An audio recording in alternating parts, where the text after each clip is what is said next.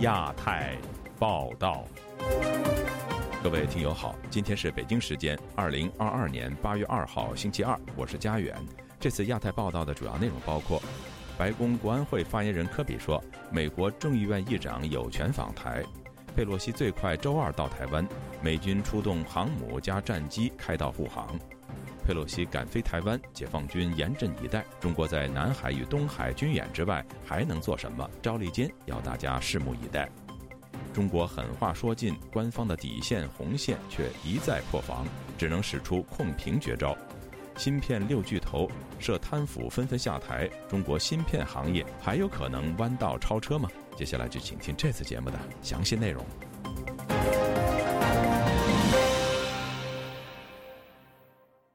听众朋友，节目一开始，我们首先关注一条刚刚收到的消息：美国白宫官员星期一表示，美国众议院议长佩洛西有权访问台湾。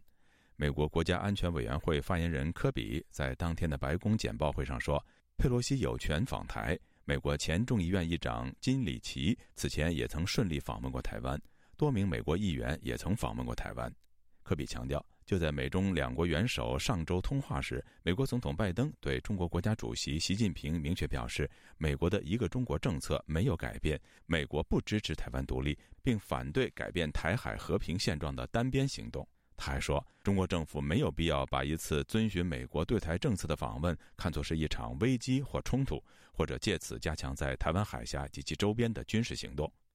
台湾自由时报星期一引述知情人士说，佩洛西计划在星期二晚间抵达台湾，并在台北过夜。他计划会见台湾总统蔡英文，还将到访台湾的立法院。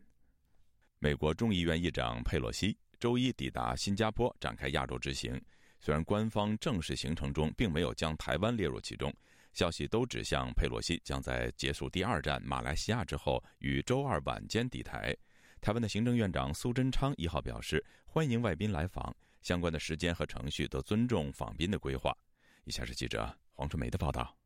佩洛西办公室发布的新闻稿：国会代表团出访亚洲，预计访问新加坡、马来西亚、韩国、日本，但全文并没有提及台湾。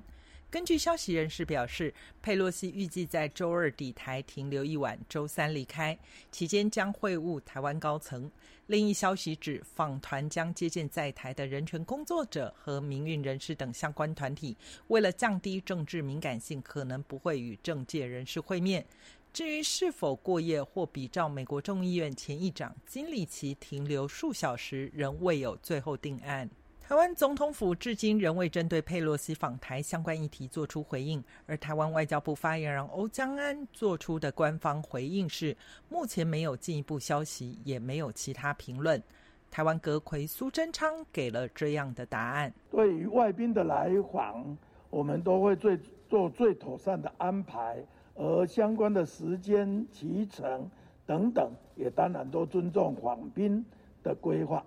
佩洛西访台时间表落在新加坡、马来西亚行程之后。华盛顿邮报专栏作家罗金发推文称，佩洛西访问马国之后停靠台湾的时间预计在周二晚上或周三早上。前美国国防官员唐安竹预计，佩洛西在访问马来西亚后将赴台湾进行非正式停留。他认为这是北京可以接受的结果。他推测，解放军可能向台湾的防空识别区大举出动。绕岛侦察飞行。台湾前民航局长张国正接受本台访问时分析，中国一定不会让佩洛西进入台湾的飞航情报区，所以佩洛西的专机要走的路线是从新加坡到菲律宾马尼拉的飞航情报区，到台湾东边美国奥克兰管制区，到日本的管制区。如果他要经过我们管制区，那大陆就可能有有行动了，进来对不对？对我们有威胁，我们肯定也要军事上的行动。那他说，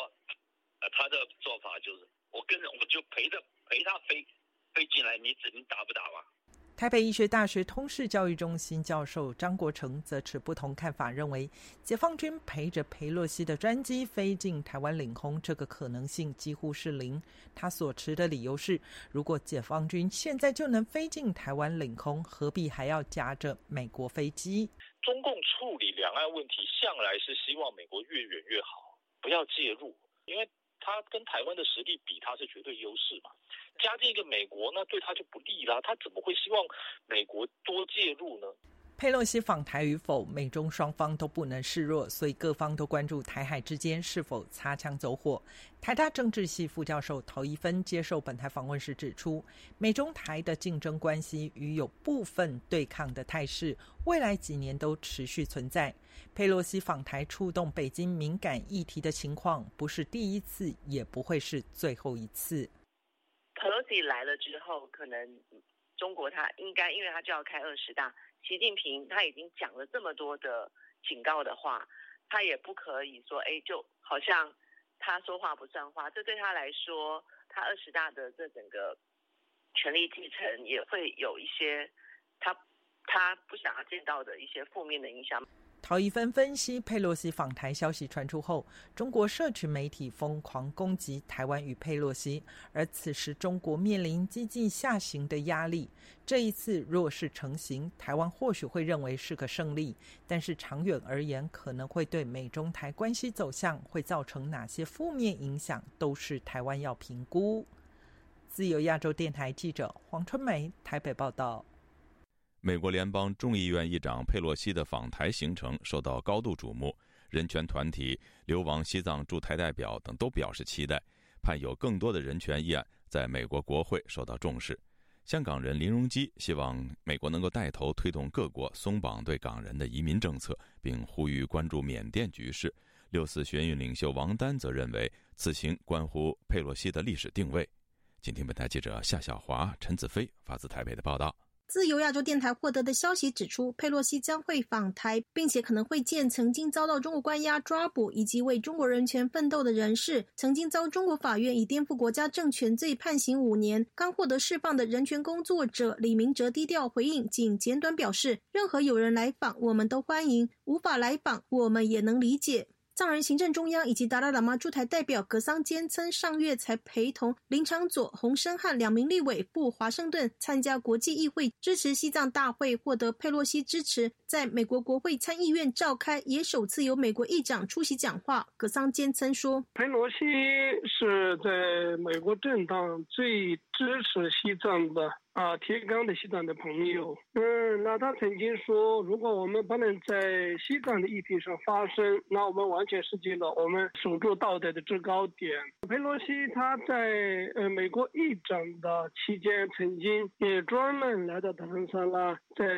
达兰萨拉的我们的西藏流亡政府，当然包括真的达赖喇嘛在大乘法院，他亲自发表演讲，不顾中方的这种强烈抗议跟反对。格桑坚称和西藏台湾人权连线理。事长扎西慈人接受自由亚洲电台采访，皆表示，若佩洛西访台会争取会见，代表在台湾所有藏人，感谢美国政府通过很多的支持西藏的议案。扎西慈人说，在台湾代表着所有的藏人。啊，要感谢美国政府。日前，欧洲议会副议长访团访问台湾，拜访了曾经遭到中共秘密绑架，后来移居台湾的前香港铜锣湾书店店长林荣基。此次林荣基是否也是佩洛西会见的人士？林荣基接受自由亚洲电台采访，表示目前没有讯息。他认为佩洛西大老远经过东南亚跑到台湾是一个表态的行动，可能只是一个表达出美国是支持香港还是支持台湾。呃，很重要的就是表达美国是支持那个人权这个议题。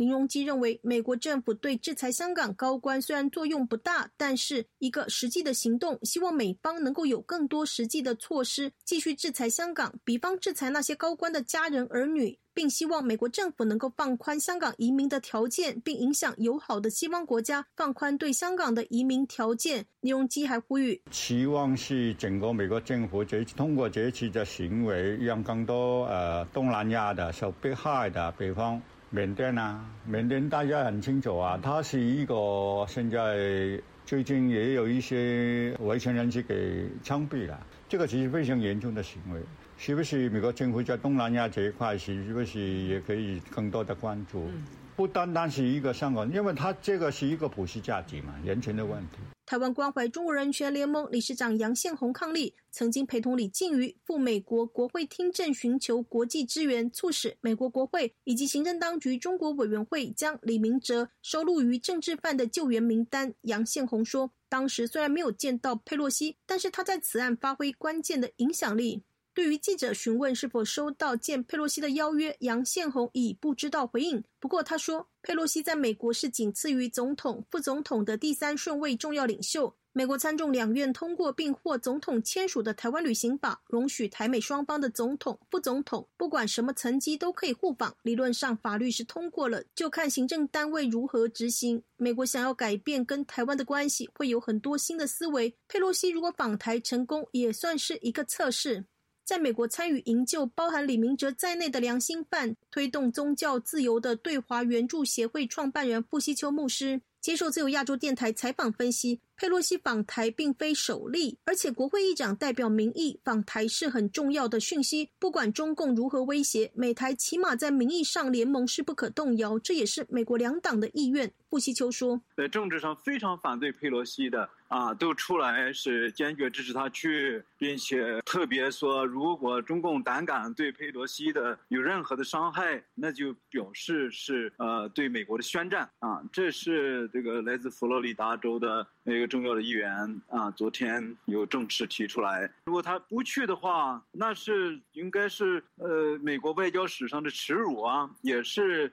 一个美国跟这个盟友关系的一个极大的倒退，当然是尤其是台湾面临的处境是一个更加的恶化的前兆。那么中共会把这个佩洛西这一次胆怯不敢去这个台湾呢啊，呢看成是他的一个最大的一个啊外交的胜利。实质上的意义是给中共一个呃壮了胆啊，让中共我觉得说武统台湾的决心和这个步伐会更大的快。傅西秋还说，如果佩洛西到台湾见了像李明哲这样被中共打压、做过中共监狱的良心犯，更表明美台虽然没有正式的外交关系，但是美台价值上是同盟的关系。包含在经济、高科技、贸易上都有优先的地位，显现台海两岸就像朝鲜和韩国处境一样，一个黑暗，一个光明，一个做种族灭绝的事，一个支持民主自由普世价值，是明显的对照。曾赴美国国会当面邀请佩洛西访台的前六四学运领袖乌尔开西，也答复自由亚洲电台不便受访。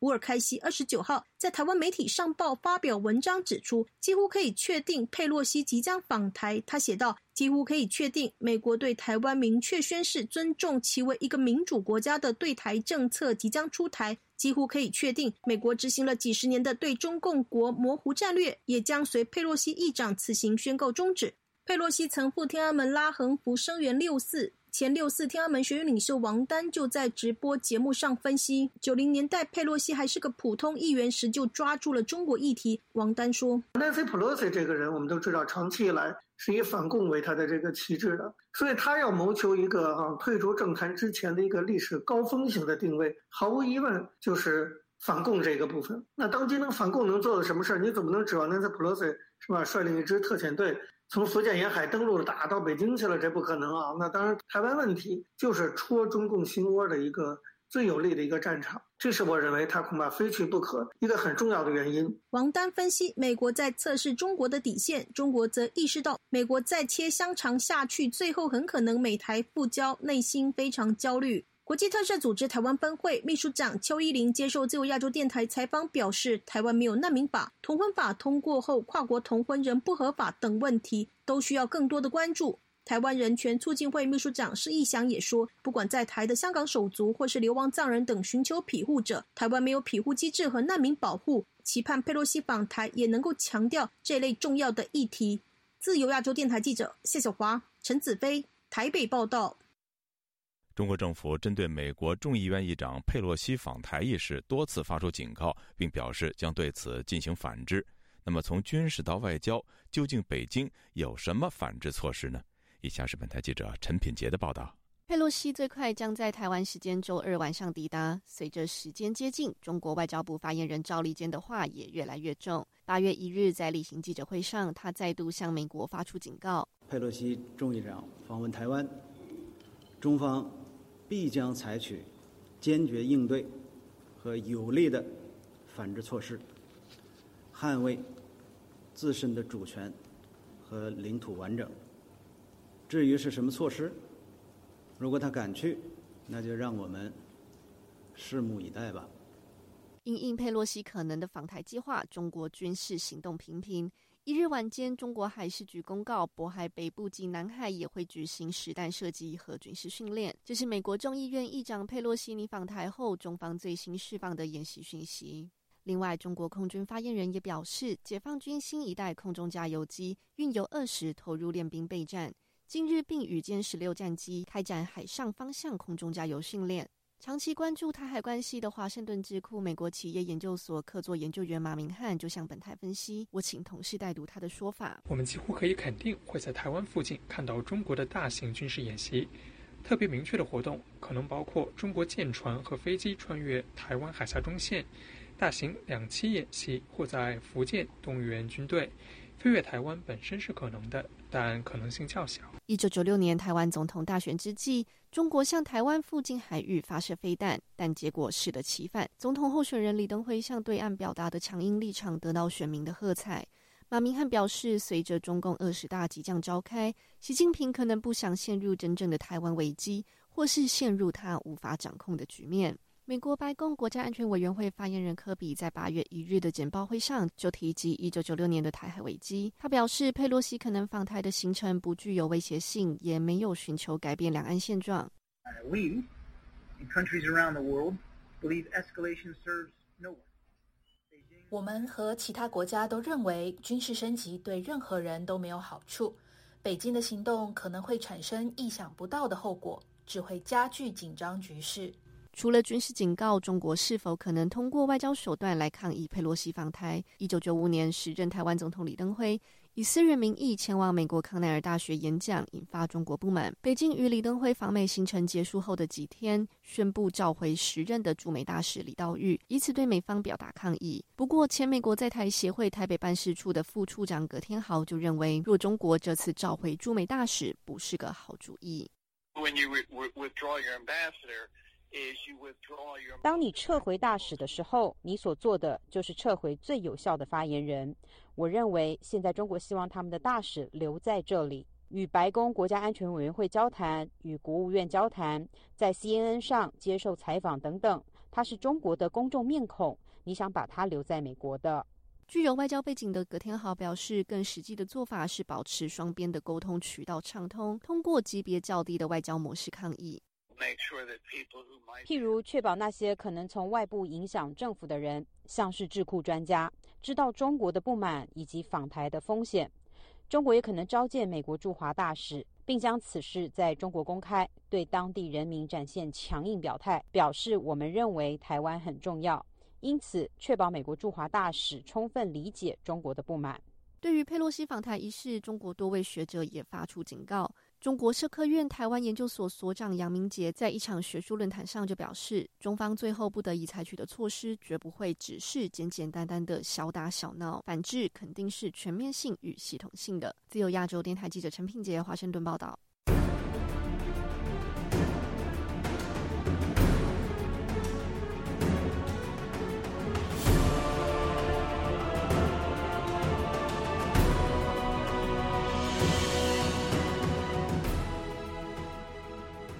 美国众议院议长佩洛西亚洲行罕见的绕远路，由南向北。美方则另派出航空母舰里根号以及九架次空中加油机飞抵美军驻日本冲绳基地。军事专家的分析是为访台开辟所谓安全航道。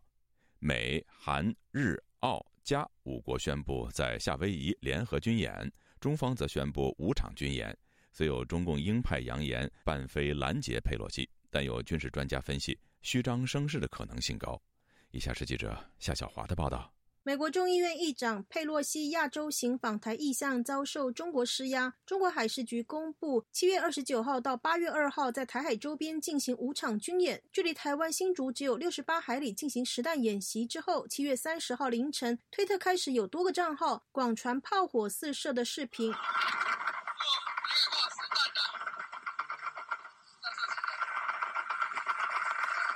推文写着：“昨晚平潭实弹演习，佩洛西亚洲之行启程。片中有人喊着：“你看，你看，实弹射击像战争。”台湾一个专门揭露假讯息的台湾事实查核中心，很快在几个小时之后就查证网传的影片，实际是两年前在台湾陆军马祖防卫指挥部的例行性操演，而且微信群也多人质疑中方发布的五场军演是在上午，但视频却是晚上，破绽百出。台湾军事专家陈国明接受自由亚洲电台采访指出，夏天是各国演习的好时间，无论是演习或是演戏，都是各国的权利。中国以平潭演习抗议佩洛西访台，这对他们来讲是不错的操作。陈国明说。他们也必须做一些动作的，好好对他们的国内民众做交代。你说这个大内宣也好，大外宣也好都好，这个是他们权利。那至于说有没有跟佩洛西访台相关，哦，这个有待观察。但是无论如何，中国必军方必须这么做啊，否则东部战区司令他不用混的，他必须有所表示啊。陈国民认为，除非解放军进行长城攻击拦截演习，就是百分之百针对佩洛西访台。一般的两栖登陆海军演习只是正常性的演训，没有战术的相关性。两栖登陆火炮大概不到十公里啊，然后航渡的距离也不到十公里啊。如果你解放军空军要拦截这个专机队的话，那其实都四五百公里以上啊。对于有中国鹰派扬言，如果佩洛西访台，解放军恐怕会半飞拦截甚至攻击。陈国民认为，那中方只会遭到更大规模的报复。他认为，还没有宣战的状况之下，解放军敢这样做的话，可以说就重演一九四一年日本偷袭珍珠港，美国的反应。胡锡进好之前呃喊打喊打哈，但是不要忘记胡锡进他是退役的哈呃环球时报总经理，他的身份是特约评论员。那讲白点，好，他就是台湾的名嘴。那名嘴的话，你一定要讲的心酸的，否则的话，他没有上通告的机会。时事评论员郭崇伦接受自由亚洲电台采访，也认为解放军宣布的五场军演有可能是应景中国八一建军节，也像是针对佩洛西访台表达不满，用军演的名义在集结武力嘛？我觉得现在虚张声势的成分还是大得多了。郭崇伦认为，中国军演会避开佩洛西抵台的时间，以免发生擦枪走火的问题。佩洛西出访亚洲的同时，韩国、美国、日本、澳大利亚、加拿大五国宣布，从周一起在夏威夷展开为期两周的太平洋龙联合军事演习。郭崇伦提到，这是既有排定的行程，多国军演必须提早集结在佩洛西亚洲行的消息之前。郭崇伦提到，佩洛西亚洲行罕见由南往北走，依地球弧度航行较近的是先到韩国、日本，再跳到台湾。过去美方官员都这么走，但是会经过中国军力易于投射到的东海地区，尤其从韩国、日本到台湾降落有相当大的风险。郭崇伦说：“所以现在是希望由南到北，也就是先访问新加坡到马来西亚以后啊，然后再。”经过太平洋的西岸，然后北上，那这样子的方式降落台湾，比较不会受到大陆投射军力的影响。台湾国防安全研究院所长苏子云接受自由亚洲电台采访，也提到，从美台保持低调到佩洛西选择飞行路径，可视为外交艺术与科学，更证明访台的几率高。他指出，从美国到日本、韩国亚洲行最好的就是走阿拉斯加航线最短，佩洛西此行却选择走旧金山、夏威夷，横跨太平洋一万两千公里，应该是考虑安全性。苏子云说，美方最明显是雷根号，就是提早结束在新加坡的访问。进入南海，那南海就是连接到那个巴士海峡，就是可以堵住攻击的那个出口，这就是美方的部署。那中共的话，它顶多就是会派遣这个军机，就是继续在台湾西南空域或东南空域搜寻，这是两边军力上的一个那个部署。苏子云提到，里根号一般评估有九十架的战机，以 F 十八战机为主，为多功能的战机，从航舰起飞，作战半径一千公里左右，可以涵盖很大的范围，可以有效的护航。空中加油机，美国当然也会准备，虽有九架的空中加油机飞到冲绳基地，如果需要的话，从冲绳往南飞到巴士海峡一带，还有台湾东部外海，随时都可以替美国的航舰战斗机加油。苏子云解析美方的预防性部署，他说：“从马来西亚这里往北飞，那中途是以雷根号航舰为为主力，好，那当然从冲绳起飞的美军战机也可以向南支援，所以在这个部分等于是开辟一条安全的空中走廊。苏子云提到，解放军目前也派了两艘军舰去尾随里根号的航舰，保持十五海里左右，很节制行动。各种迹象显示会来台湾，台湾低调，美国低调，中共控制行动没有升级。包括佩洛西没有换军事运输机，而是搭 C 四零行政专机，因为一般的 C 十七、C 五军事运输机有更高机动能力、反飞弹装置，表示双方有沟通上的默契。陈国明则提到，为了彰显主权，如果佩洛西进入台湾的领空需要护航，国军应该升空协助。对此，台湾国防部空军发言人陈国华中将答复自由亚洲电台：“这是假设性的问题，没有评论。”他说：“针对他会不会来，其实我们现在是毫无所悉，好，当然就没有说相关的这些行动啊，没有什么评论啊。但是我想维护我们防空识别区的领空的安全啊，一直是空军最重要的工作。”自由亚洲电台记者谢小华台北报道。美国众议院议长佩洛西展开的亚洲之行极有可能包括台湾，引发中国政府的强烈反对，同时也发出警告。但是周一涉及台湾的话题却跌出了中国的微博热搜。有学者分析，中国政府已经接受佩洛西访台这一事实，并把主要精力集中在维护社会稳定，确保二十大能够顺利召开。以下是记者古婷的报道。美国众议院议长佩洛西正在进行其亚洲之行。议长办公室本周日发表声明称，此行将重点关注印太地区的共同安全、经济伙伴关系和民主治理。不过，本周一新浪微博热搜上涉及到台湾的话题戛然而止。在前五十条热搜名单中，竟然没有了台湾。时事评论人士方文祥周一接受自由亚洲电台采访时表示：“如果反佩洛西和警告台湾的舆论之火持续燃烧，势必导致国内局面失控。因为天天喊的要打要杀，如果真是佩洛西去了之后，你没招。这次呢，就是说说话说的太满。我觉得呢，还是这种。”战狼外交的思维啊，嗯，影响到所有的部门、所有的领域。过去像国防部这样的的发言人说话都是很谨慎的，现在说话都是蛮不讲理。你那个不是自己跟自己下不了台阶的。学者方先生认为，当局在涉台方面再度进行舆论管控，这被称为收放自如。方先生说：“他自认为啊。”他收放自如，实际上呢，就是他不断的在失分老百姓呢对政府的基本的信任和信心都在快速的在流失。台湾是佩洛西亚洲行程中最重要的一站。中国外交部发言人赵立坚本周一在例行发布会上表示，佩洛西作为美国政府的第三号人物，决定了他访问台湾必然高度敏感，不管他什么时候以什么方式赴台。这都将严重违反一个中国原则和中美三个联合公报的规定，严重破坏了中美关系，必将造成恶劣的政治影响。他说：“如果佩洛西众议长访问台湾，中方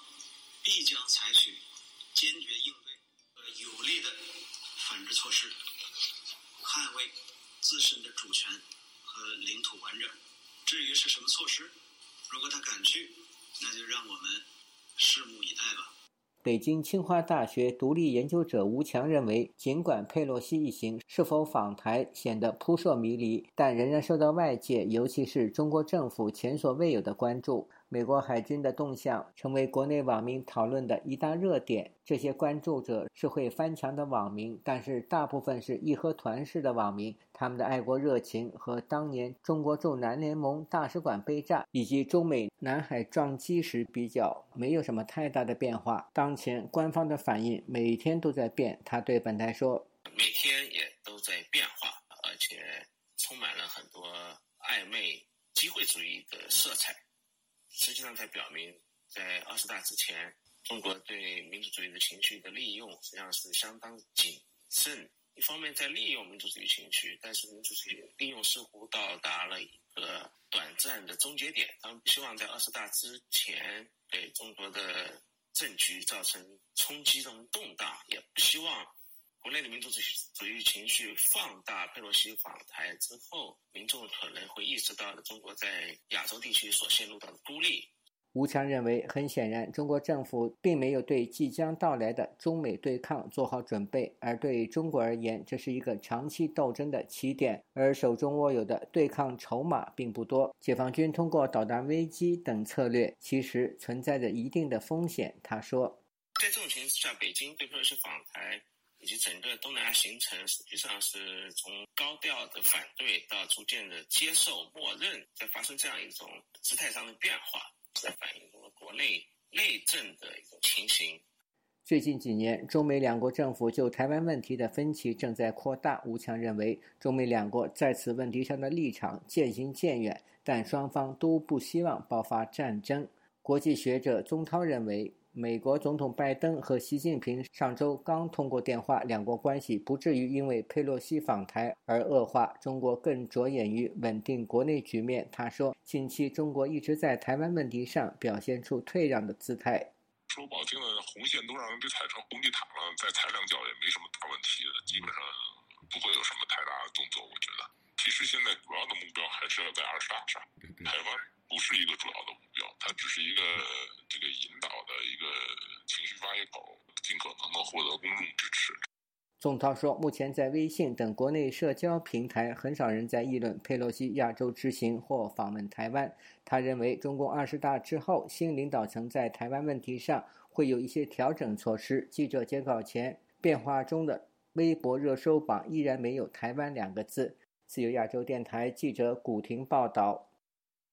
美国众议院议长佩洛西展开亚洲之行，选择新加坡为行程的首站，之后会到访马来西亚、韩国和日本。有评论认为，佩洛西此行显示美国对亚洲的重视，相信各国商界代表希望透过佩洛西加强与新加坡的经济合作。但也有日本学者认为，佩洛西亚洲行的焦点在台湾，如果佩洛西在中国的威胁下放弃访台，则将动摇美日同盟关系的稳固性。以下是记者陈子飞的报道。美国众议院议长佩洛西访问亚洲的首站选择了新加坡。综合外电报道，佩洛西专机抵达新加坡后。在周一开始访问行程，先后与新加坡总统哈利马、总理李显龙会面，也有出席新加坡美国商会与商界会面的活动，发表演讲。根据新加坡外交部发表的会面内容表示，李显龙肯定了新加坡与美国之间的深厚伙伴关系，双方在国防安全和经济等领域都有强而有力的合作。李显龙强调，美中关系对地区和平与安全的。重要，又说双方就乌克兰战争、两岸关系与气候变化等重要的国际和地区问题交换意见，也讨论透过印太经济框架深化美国在地区上的经济参与。新加坡国立大学政治系副教授江嘉颖表示，从李显龙与佩洛西见面的表态可见，尽管美中关系紧张，新加坡不选边站的立场不会改变。李显龙他不希望选边站，希望美中双方可以重返合作。他他的基本牌就是这个样子，不做一个取舍，希望双方。可以合作。张嘉颖表示，新加坡是美国在亚洲重要的合作据点，在多方面都有合作的空间，特别在经济方面，美国相界相信也希望双方能深化合作。新加坡国立大学李光耀公共政策学院副教授吴步联表示，美中关系变差之后，东盟成为美国在亚洲地区的合作焦点。新加坡作为东盟的重要国家之一，也是国际金融中心，相新佩洛西选择以新加坡为亚洲访问的首站，也是有经济元素的考量。中美贸易战开开打之后，然后新加坡的重要性增加了，包括美国的一些商界的利益。他们会觉得中美之间关系这么不好，那肯定他们要避险，从好多地方都撤出来，不仅是香港，再者现在有呃中国内地的零病毒策略，上海这些地方他都会撤出来。新加坡有很好的法治系统，是会让国际的这个投资者会觉得新加坡是一个很重要的一个地方。议员他代表的是不同界别嘛，他过来也是有一定的商务的一些考虑，商界可以在新加坡做生意可以更好做一点。另外，日本也是佩洛西亚洲之行的其中一个站，估计他在八月五日抵达东京。在日本期间会与日本首相岸田文雄见面。关注中国问题的日本静冈大学教授杨海英对本台表示，日本朝野和民众都关注佩洛西此行会否到台湾，因为台湾有事代表日本有事。如果美国没有透过佩洛西访台展示不会放弃台湾的态度，也会影响到日本对美国的信心，可能会动摇日美联盟。如果他不去台湾，日本的政界包括民间都认为美国说一套做一套，因为在乌克兰的这个问题上就是这样啊，那说明就是美国没有强力。保护台湾或者保护日本的这样一个姿势，日本呢很可能要重新走和中国协调，起码不惹怒中国的方向吧。正好呢，九月份的时候是日本和中国国交正常化五十周年。如果佩洛西不明确表态的话，日本和中国肯定会利用国交正常化五十周年淡化美日军事同盟。东京大学总和文化研究教授阿古智子表示。是日本政界和民间对佩洛西此行是否应该包括台湾意见两极化。他表示，日本社会普遍担心佩洛西访台，如果中方有军事行动，日本没有足够的准备应对。大部分的日本人一直担心中国会有具体的军事上的行动，如果一发生了，我我们要做准备，但是还没有准备好。所以，那个日本国内还非常不稳定的时候，发生这样的呃经济上的危险的这个情况的话，日本也没有办法对付。他表示，日本也有声音批评日本以往对中国提供援助的外交政策不能推动中国走向民主化，证明是失败的做法。认为日本的民意也不一定会支持政府走亲中的路线。就亚洲电台记者陈子飞台北报道。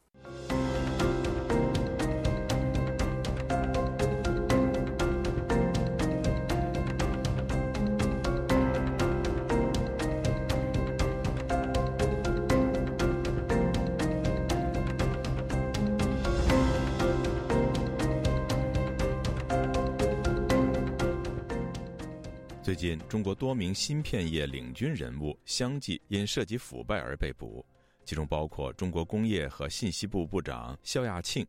目前正值美中在芯片产业激烈竞争之际，这些重要人物密集落马，对于中国芯片产业意味着什么？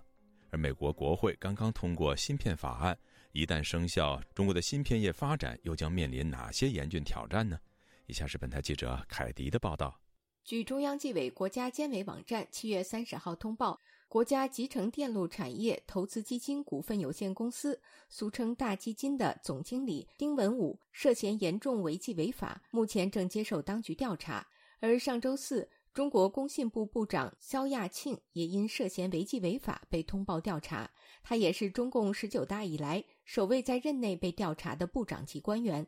此外，过去一个月，还有四名芯片业领军人物相继被捕，其中包括紫光集团前总裁刁石金、国家芯片大基金管理公司原总裁陆军，以及紫光集团原董事长赵伟国和紫光集团总裁张亚东、紫光集团联席总裁齐连。据中国媒体报道，这些人都涉及严重腐败。芯片行业一直是中国高科技发展重中之重，投入资金量非常之大，可谓倾举国之力。同时，该产业也是美中竞争焦点。美国智库战略与国际研究中心副总裁、技术政策项目主任詹姆斯·刘易斯告诉本台：“我的猜想是，由于美国对于芯片法案的强调，这也是中国密切追踪的。他们中国也对自己的计划进行了检视。”他们已经花费了数百亿美元。上周，美国参众两院相继投票通过总额高达两千八百亿美元的芯片法案。刘易斯认为，这一旨在振兴美国芯片制造业、抗衡中国的法案，是引发中国对内部腐败问题调查的导火索。美国智库哈德逊研究所国际经济和技术问题专家华特斯也表示，中国经常搞产业大跃进，投入大量资金，但往往效果不彰，并导致腐败丛生。临近二十大，中国芯片业的滞后状况让中国领导人尤其感到颜面无光。今年，尤其是对中国共产党来说，是一个特别的年份，还有两个月就是二十大了。过去几年，中国芯片行业成为投资热点。其中，所谓国家大基金于二零一四年由中国工信部办公厅宣布成立，采用政府基金与社会化资本结合的方式，重点投资芯片产业。据媒体估计，中国政府为此先后投入上千亿美元，但这些巨额补贴的结果却是巨额损失以及一系列的破产、违约和烂尾项目。而大量依靠进口芯片的事实并未改变，中国芯片进口目前仍占全球市场约三分之一。一些关键的卡脖子领域仍在攻坚路上，形势严峻。在中国呢，就是造假成风，就是骗取国家科研经费，是一个普遍现象，而且是愈演愈烈。旅美经济学者夏叶良也谈到，早在2006年，上海交大就曾发生汉芯一号芯片造假事件，导致国内刚兴起的半导体产业一度停滞不前。而在2021年，据统计，中国芯片领域共有约两百八十七笔投资，总投资额达到一百零八亿美元。但目前至少有六家芯片公司已经倒闭，共烧掉了二十三亿美元。美中科技文化交流协会会长谢家业博士告诉本台，中国芯片发展牵扯到两方面问题。它牵扯到一个，一个是人才，一个是技术。没有这个就是人才的这个储备，你也没有技术的储备，你想要。突然说我要发展芯片，这个是比较困难的。谢家业说，芯片发展牵扯到很多技术，各方面积累要有一个过程。另外一方面就是投资。投资的方面呢，这个有一个错误的想法，就是说我只要砸钱进去，我就肯定可以把它做成我，不是这样子的。谢家业谈到。如何透过投资逐步拥有自己的设备，也需要一个发展过程。用大跃进方式无法改变中国目前芯片发展现状，这也是导致中国很多盲目投资最后被贪污成为烂尾的主因。上周，美国国会通过了两千八百亿美元的芯片法案，将为国内半导体生产商提供五百二十亿美元资助和财政激励。该法案还规定，接受联邦资金和税收补贴的芯片制造商不能在中国等构成国安风险的地区扩大现有工厂或建造新工厂，限制在当地生产先进芯片。学者刘易斯认为，中国迟早会发展起自己的芯片产业，但有多快、复杂到什么程度，将由全球竞争状况决定。而芯片法案将巩固美国目前的产业领导地位。中国的发言人说，他们要想赶上行业领导者们，至少还得十年。该法案将把中国甩得更远。刘易斯认为，中国芯片产业面临两大问题：一是腐败，这是中国经济本身固有问题；另外就是中国当局对于高科技企业的打压。在加速芯片等高科技产业发展和强化其专制统治之间，北京选择的是后者。以上是自由亚洲电台记者凯迪华盛顿报道。今年的八月一号是中共建军九十五周年。当中国官方高调庆祝之际，一些在海外的华人星期天来到中国驻洛杉矶总领馆前抗议，呼吁中国军队国家化。详情，请听记者孙成的报道。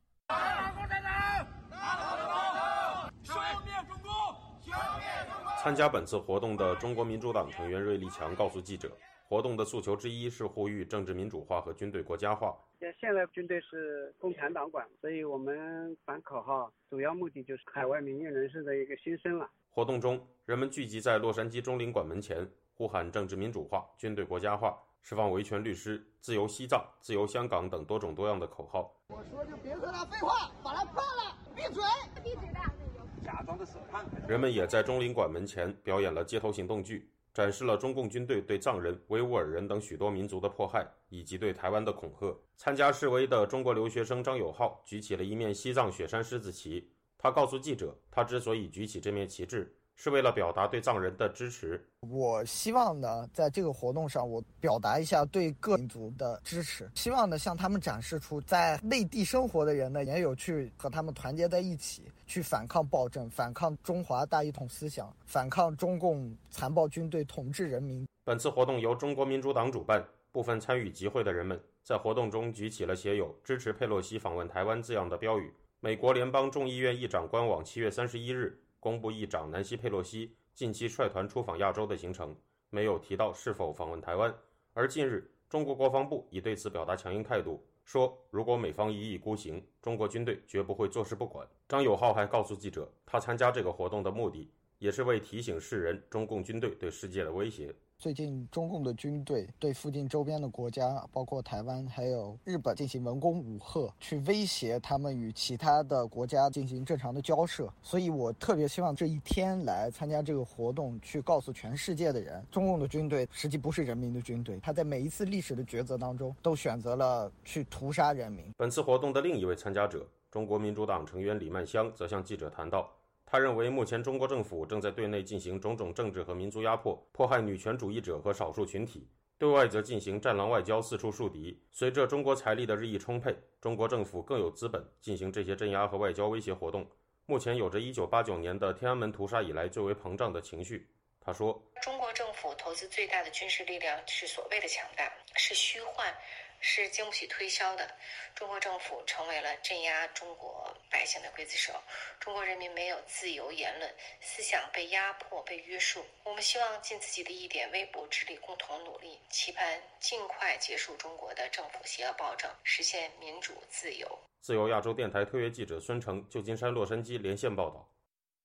英格兰利物浦球会七月中宣布，将延长与渣打银行的赞助协议到二零二七年。英国国会跨党派香港小组近日去信球会行政总裁，敦促球会终止和渣打银行的合作。议员批评渣打银行公开表态支持香港国安法，如同北京打压香港的同谋，呼吁球会不要自毁荣誉。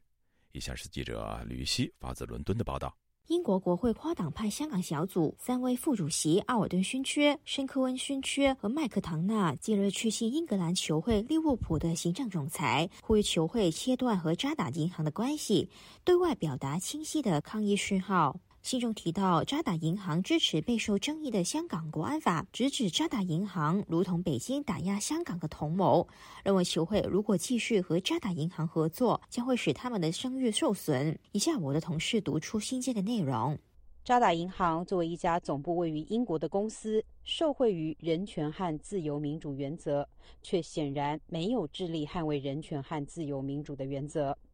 即使每天出现的新的拘捕行动、恐吓和监禁，都表明了香港国安法对民主制度带来系统性的攻击。渣打银行仍然继续扩大在香港和中国的业务。利物浦球会传承了诚信和尊重的最优秀价值。如果从一家以侵犯人权获利的公司获取经济支持，将玷污模范声誉。新疆呼吁球会重新考虑和渣打银行的商业合作，并另寻赞助商。香港人表示，他们并不孤单，也显示利物浦球会对人权和自由的支持。联署人之一，利物浦的上议员奥尔顿勋爵表示，一队优秀的球队有助于建立公民意识、道德和公民荣誉感，而利物浦球会对于利物浦而言，就代表着团结和多元价值。他担心利物浦球会继续和渣打银行合作，极可能威胁到这些价值。以下我的同事读出：利物浦球会中继续真正相信其核心价值观的成员，必须终止与渣打银行的赞助安排，否则将成为以体育活动洗白的令人沮丧的又一事例。渣打银行自从一零年开始成为利物浦球会主要赞助商，他们的标志长期印在利物浦球会的球衣上。球会七月中宣布将会把赞助协议延长四年到二零二七年，赞助费更是从每年四千万英镑增加到五千万英镑。渣打银行以及利物浦球会母公司分威体育集团目前没有回应事件。在二零二零年六月，在香港国安法具体条文仍然还没有公布以前，总部位于英国的渣打银行已经随汇丰银行表态支持香港国安法。声称相信国安法可以促进香港维持长久经济和社会稳定，引来英国朝野批评。总部是伦敦的人权组织香港监察政策及倡议总监 Sam Goodman 接受本台访问的时候说：“过去两年，大批香港政治人物和记者被捕，成为政治犯。渣打银行有两年时间收回对香港国安法的支持。”然而他们却没有这样做。他批评利物浦球会继续和渣打银行保持合作是非常不当。利物浦球会应该和渣打银行切断联系，然而他们现在做的却是和渣打银行签订新的赞助合约。而且现在值得注意的是，中国政府正强迫汇丰银行和渣打银行。等建立中共党支部，利物浦球会应该重新考虑他们和渣大银行的联系。英国金融时报上月底引述知情人士消息，指汇丰控股在中国持有九成股权的子公司汇丰前海证券，从七月开始已经在公司内部设立中共党委。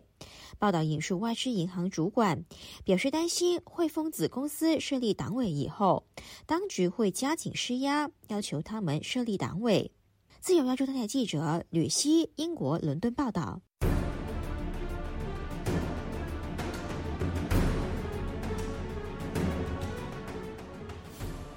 两个月前被湖南衡阳公安带走的艺人是谭冰林，正是因为涉嫌寻衅滋事被刑事拘留。近年来，谭冰林多次以个人姿态维权，包括阻止北京地铁运行，并且实名举报政府人员受贿。外界不排除他遭到当局的报复。以下是记者高峰的报道：去年一月，湖南衡阳祁东县有汽车检测站传出工作人员受贿。当时有车主表示，自己把二手车直接开过去，未能通过检测，检测站让他去汽车修理站，老板给他开了一张假的维修单，又说给两包烟就行。车主照办，并且顺利过关，却心有不甘，不惜亲自把车头砸毁，又在车窗玻璃贴上“靠贿赂才能通过年检，我宁愿把车毁掉”的标语，并留下手机号以及自己的名字谭冰林。照片在网络流传，引起广泛关注。异议人士林生亮对于这起事件记忆犹新。当时搞了一个行为艺术，拍了一个视频，把抗议的内容贴在自己的车上，把自己的一辆那个小轿车也砸了。很多人就这种潜规则面前，很多人沉习惯了沉默，是吧？他就能够为这个一件事情觉得不公平，他就要发声，不惜把自己的车砸掉。谭冰林曾多次以个人姿态表达诉求。二零一四年三月，他为了抗议司法不公，趁高峰时段。跳下北京地铁一号线天安门东站站台，以铁链把自己与轨道锁在一起，导致列车服务瘫痪。事后，谭冰林被裁定寻衅滋事罪成，判囚一年三个月。两个月前，谭冰林不满父母被强制接种新冠疫苗，到村委会举牌抗议，事后被衡阳警方刑事拘留。据维权网报道。他的居所被公安查抄，手机和笔记本电脑被抄走。谭冰林一再跟他们讲过，跟当地的政府提前打过招呼，就说你没有经过我的同意，你不可以给我的父母打疫苗。但是他还是把他打了，所以在这个事情之后，他就举牌抗议，在他们镇上的那个的马马路上举的那个牌，他是特立独行。林生亮表示。办案人员一度向谭冰林家属推荐律师，并收取一万元人民币律师费。回应一下外界对对这个案子的关切，所有的信息由由他来控制对外发布，而且当时也跟他的父母跟他讲，恐吓他是这样说他：他你的儿子可能涉及到有境外的资金，因为五六个人几个部门的那个公安就在那里连哄带骗的这样都让他签，给他安排一个律师。啊，让他交了一万块钱，呃，后来我们跟他讲了之后，要求把那个钱退回来，重新委托了公民朋友推荐的律师。湖南异议人士朱承志也就好友出事在推特发文，他形容谭冰林行动力特别强，也是一个可以为了理想献身的人，值得尊敬。